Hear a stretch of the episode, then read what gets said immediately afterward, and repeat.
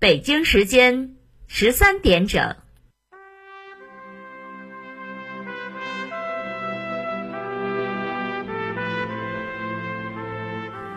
历史与诉说，亲历与真相，欢迎收听广播剧场。《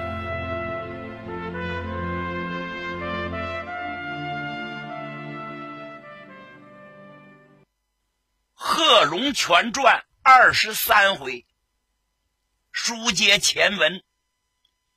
袁世凯手下的爱将叫马继增。负责前线指挥攻打蔡锷，他带着四个混成旅，好几万人，武器装备都是进口的，从数目上讲占着绝对的优势，但从人气上来讲，大大的占了下风。老百姓对袁世凯深恶痛绝，对北军也带着反对的态度。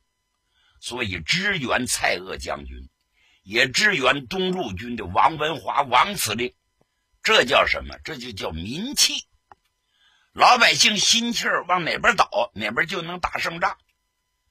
咱们前面书说了，王文华兵力不足，就跟北军在芷江这个地方打开了拉锯战，伤兵损将。马继增呢，要想打大胜仗也很难。他正在发愁这一节骨眼儿，有人向他禀报：“司令啊，坏了！我们的后路实力竟然给端了老窝了！啊，谁干的？哪冒出来的队伍？领头的是一个叫贺龙的小子，年纪轻轻，十分了得，连续攻占了慈利县和石门县呢，抄了我们的后路，现在领兵要攻打李州。”司令啊，李州要丢了，咱们没有退路了啊！贺龙，原来我怎么没听说有这么一号？我们也没听说，这新冒出来的一个家伙。据说他是桑植县的，从小就是大胆子，什么都干呢，杀官夺府，没有他不敢干的事儿。他也不怎么跟王文华勾搭在一起。王文华委他一个营长，和这小子打起仗来不要命，而且智谋还挺多，很难对付。司令早拿定夺，快消灭，必须消灭，保住李州。那您得派兵啊！这马继增犹豫啊，本来前线就令他头疼，如果再抽调一部分部队。那就不是王文华的对手了。你说不派援兵，李州再丢了，军火仓库、粮食都得落入敌手啊！没有办法，他又抽调了两个团，是连夜开拔，去保护李州，对付贺龙。与此同时，王文华王司令也得着报告了，说副参谋长罗建仇跟营长贺龙。大获全胜啊！攻下慈利，攻下石门，正朝我方开来。哎呦，王文华特殊高兴啊！告诉手下人，密切监视马继增的动向。时间不大，有人向他报告说，马继增可能频频调动军队，有迹象表明他要抽兵撤退去保护李州。王文华一拍大腿，机会来了，马上告诉前线给我进攻！好家伙，这叫趁热打铁呀！马继增本来就惧怕南军的实力，不是王文华的对手。现在兵力不足，两路夹击，那还有个好吗？顾此失彼呀！因此，在芷江一战，他是损兵折将。死伤的人无数啊，把芷江也丢了，怎么办？他开始往下退。王文华和贺龙的军队合二为一，在后那是紧追不舍。没有办法的，又退到阮陵。阮陵也是个大县呢。退到这儿之后，马继增不退了，命令军兵在此固守，等待援兵。他马上向袁世凯打了报告。把这个情况都跟老袁说了。袁世凯也没想到，一个云南能有多少军队呀？蔡锷就是反我，他有多大的实力？我手下几十万大军，怕他不成？只要派得力之人到那一鼓作气，就把他们荡平。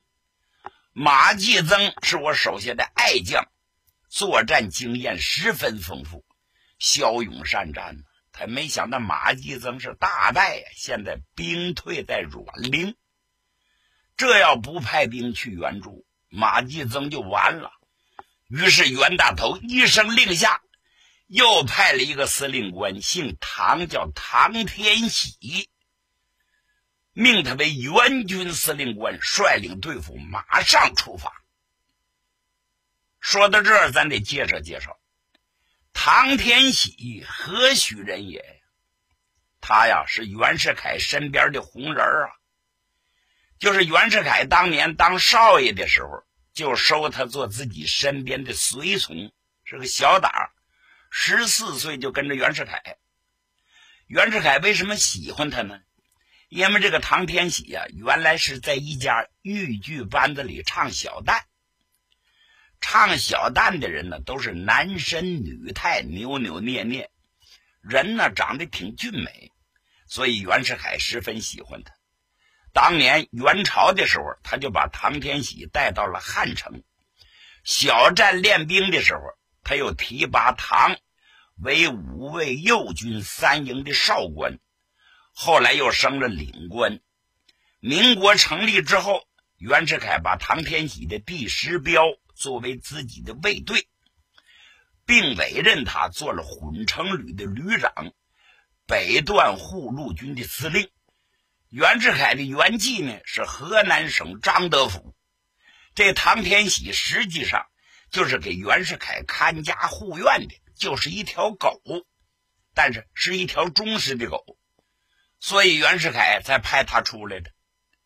蔡锷呢，云南首义讨袁之后，贵州省的刘显世、广西的陆荣廷首先响应蔡锷，纷纷通电全国宣布独立。之后，广东的龙继光也宣布独立。曹锟带兵入川。援军失利，在湘西苦战的马继增也十分吃紧。这时候啊，唐天喜来见袁世凯，一见着他是痛哭流涕呀：“大总统啊，您对我有三十年的养育之恩呐！现在关键的时候，我要求您命我到前线去攻打蔡锷。总统啊，无论如何，您得答应我的要求。”袁世凯开始的时候不太同意，因为放他走了，看家护院的就没有头了。另外心里头有数，知道他唱戏行，这打仗恐怕他是个外行，尤其是打硬仗，所以说什么也不同意他去。就告诉他：“天喜啊，你呀放心吧，我手底下有的是人，有的是部队，你就安心给我看家就得了。”可这唐天喜一把鼻涕一把眼泪，说什么也要请战，软磨硬泡。哎呀，后来这老袁实在没办法了。天喜，你觉着你有把握吗？我有把握，我效忠大总统，我豁出我的命不要了，我也把蔡锷这个反叛绳之以法。好吧，看在你一颗诚心的份上。那你就去吧，所以袁世凯就任命唐天喜为袁相军的副司令，归马继增节制。唐天喜就带着数万军队来到了湖南。但这个唐天喜呀，根本就不是个打仗的料，因为他是艺人出身，耍嘴皮子演戏，别人不如他。要讲这指挥作战，他是门外汉呢。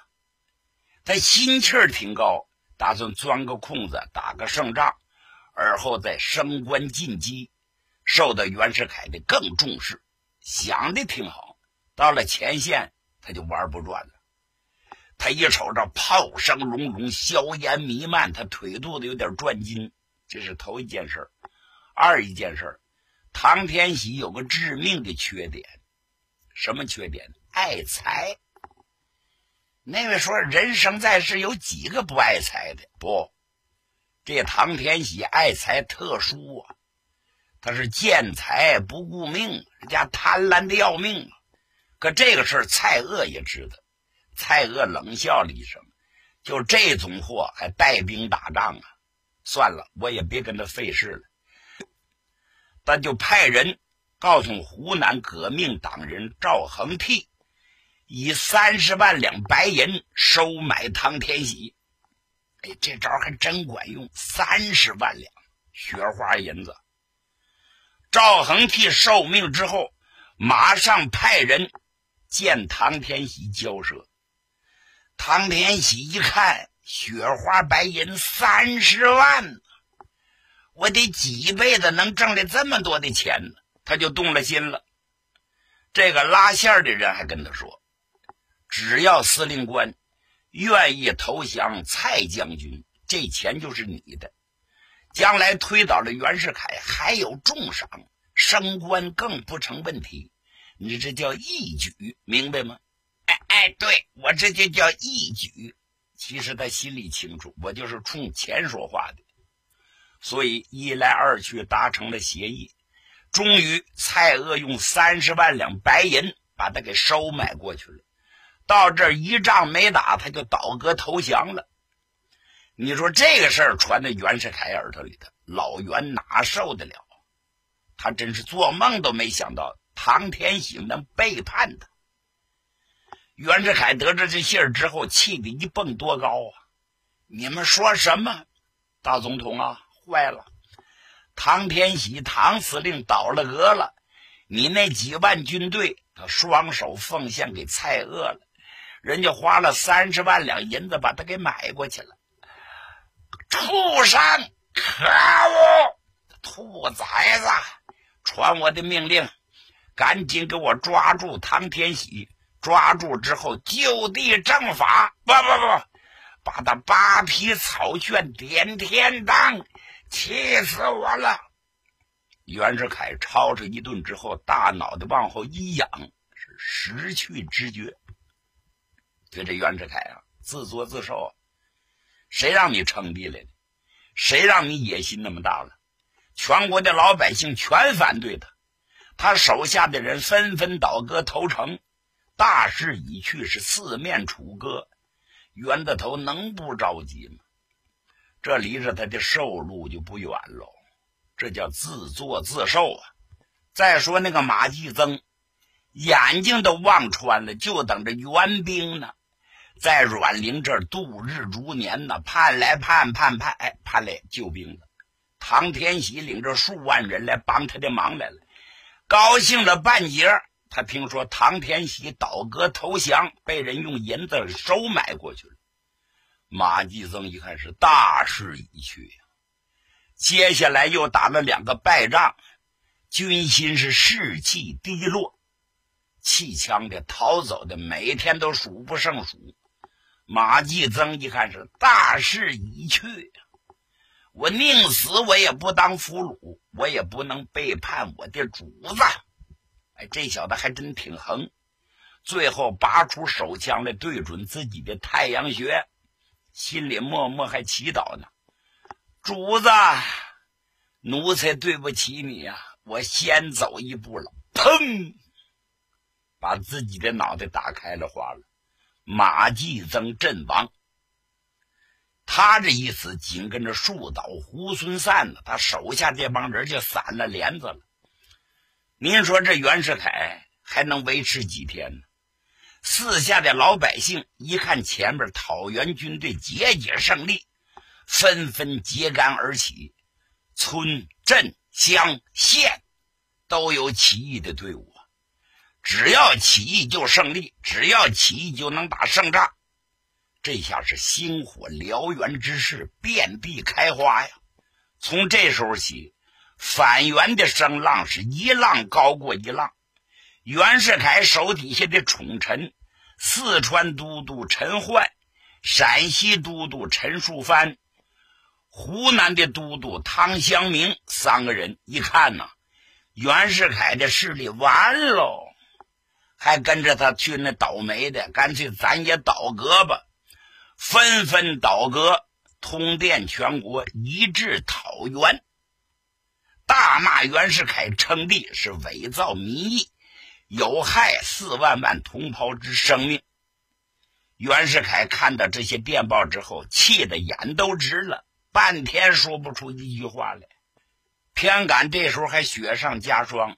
原来支持他的日本政府，支持他的欧洲使团，现在纷纷提出抗议，全都不支持袁世凯了。到了这种地步，老袁一看是大势已去，哇一口血吐出来了，两眼往上一翻，是翻身栽倒，一命呜呼。您看过一本书吗？八十三天皇帝梦，他就做了八十三天皇上，还是对内，还不是公开。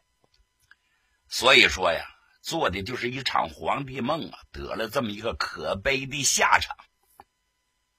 袁世凯怎么死的？咱们另外一套书再详细的说，您先知道个大概就行。话分两头，咱单表贺龙和罗建筹。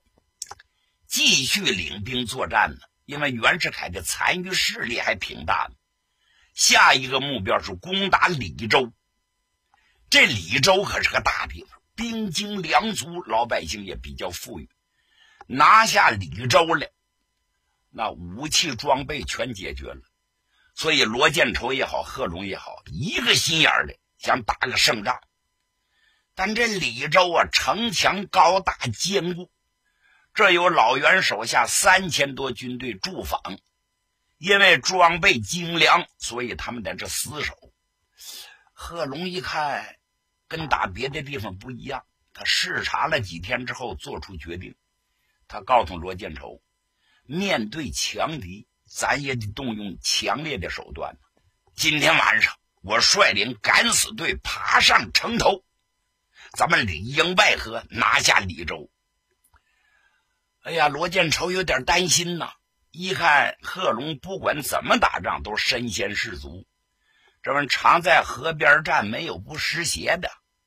他叮嘱贺龙：“你千万小心，不打无把握之仗。”哎，老罗，你放心，你交给我。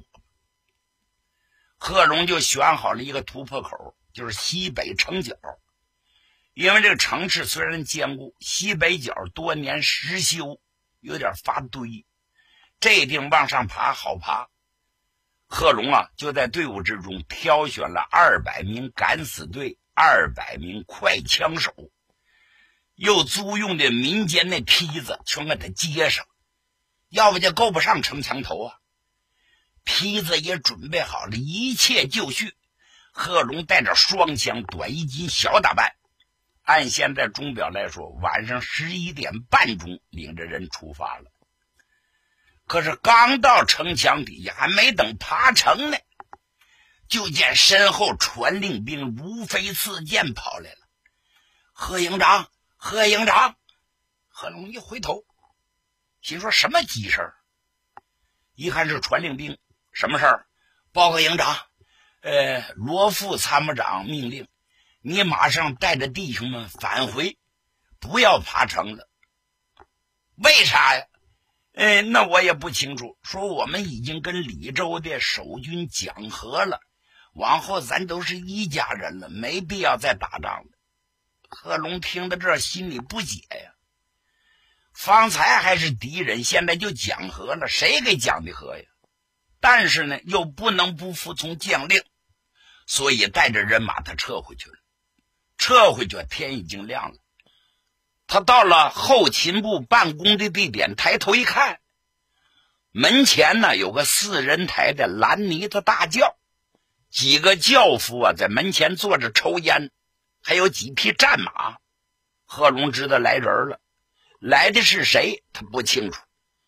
他气呼呼的迈大步走进办公室，罗建筹正在屋里的陪这个人说话呢，那个人坐在上垂手。贺龙不认识，贺龙一看这个人五十多岁吧，花白胡须，红光满面，有点小将军肚，穿着蓝绸子大衫千层底儿的布鞋，一只手托着一对铁球，咣啷咣啷直响；另一只手端着锃明刷亮的水烟袋，吧嗒吧嗒在这抽着。看罗建筹在旁边站着那个样子，挺恭敬这主。贺龙瞅了那个人一眼，然后问罗建筹。副参谋长，怎么我要打你叫我回来了？究竟发生什么事了？我听说和了，怎么个和法？罗建筹一笑，哈哈哈哈！文长啊，喜事儿啊！不打仗还不好吗？不打仗，咱就不必流血牺牲了。谁非得送点命，非得伤点人才高兴？哪有那样的领兵官呢？啊！你欲知详情，我先给你介绍介绍这位尊敬的客人。说着，罗建筹用手一指：“老先生，这位是新出师的虎将，叫贺文长，又叫贺龙，是我们营的营长。贺龙啊，这位老先生姓熊啊，双名叫共青，熊共青，熊老先生。”他可是成千成都督派来的人贺龙啊，不认识这个熊共青，但是程潜这个名字他早有耳闻。程潜那是名人呐，贺龙也听过一耳朵。现在经过动荡这么一换，现在这个程潜是做了湖南都督，顶头上司。哦，程潜派来的使臣。大概是这么回事吧？哎，真叫他猜对了。来的这位还真不是一般的人，熊共清啊，是程潜手下的人，现在受委任做了常理镇守使。你别看他没穿官服，这官还真就不小。据说这老先生当初也是老同盟会的会员，在孙中山先生手下还干过几年。何龙一听，这是真正的一家人呢，赶紧过来行了军礼。老先生恕我冒昧，贺龙这有礼了，免了，免了，哈哈哈哈哈！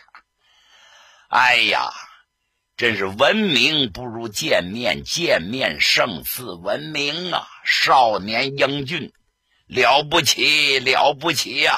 来，过来，我好好看看。嗯。龙眉凤目，仪表飞俗啊！我说贺龙啊，你迟早有大前途啊！年轻人飞黄腾达，前途无量啊！有福有福！贺龙一听乐了，老先生，您别捧我了，我是穷小子出身，我有什么福啊？充其量我是臭豆腐。一句话把大伙全都逗乐了。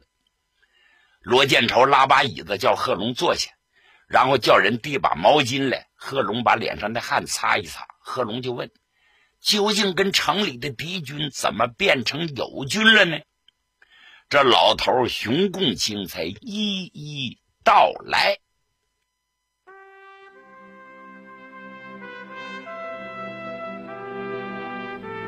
听众朋友，今天的广播剧场就为您播送到这里。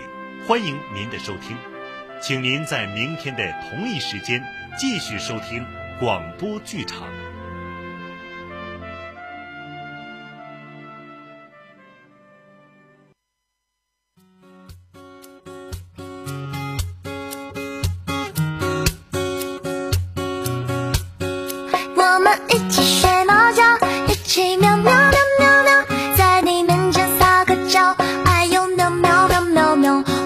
心脏砰砰跳，迷恋上你的坏笑，你不说爱我，我就喵喵喵。每天都需要你的拥抱，珍惜在一起的每分每秒。你对我多重要，我想你比我更知道，你就是我的女主角。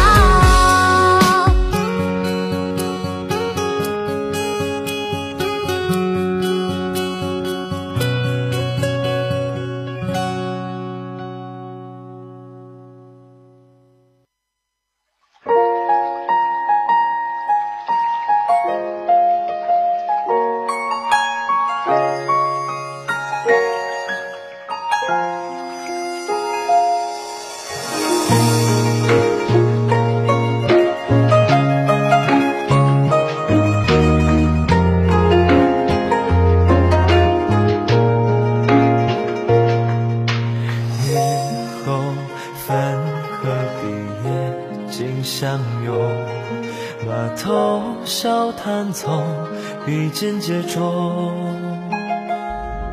一捧碗，连摸它，弹着几许情和香，摇晃高飞的杜烟风筝，随着弦响动，笔息穿空。双目，他双瞳，如许用一场好梦。若骑船桨，与冰冷，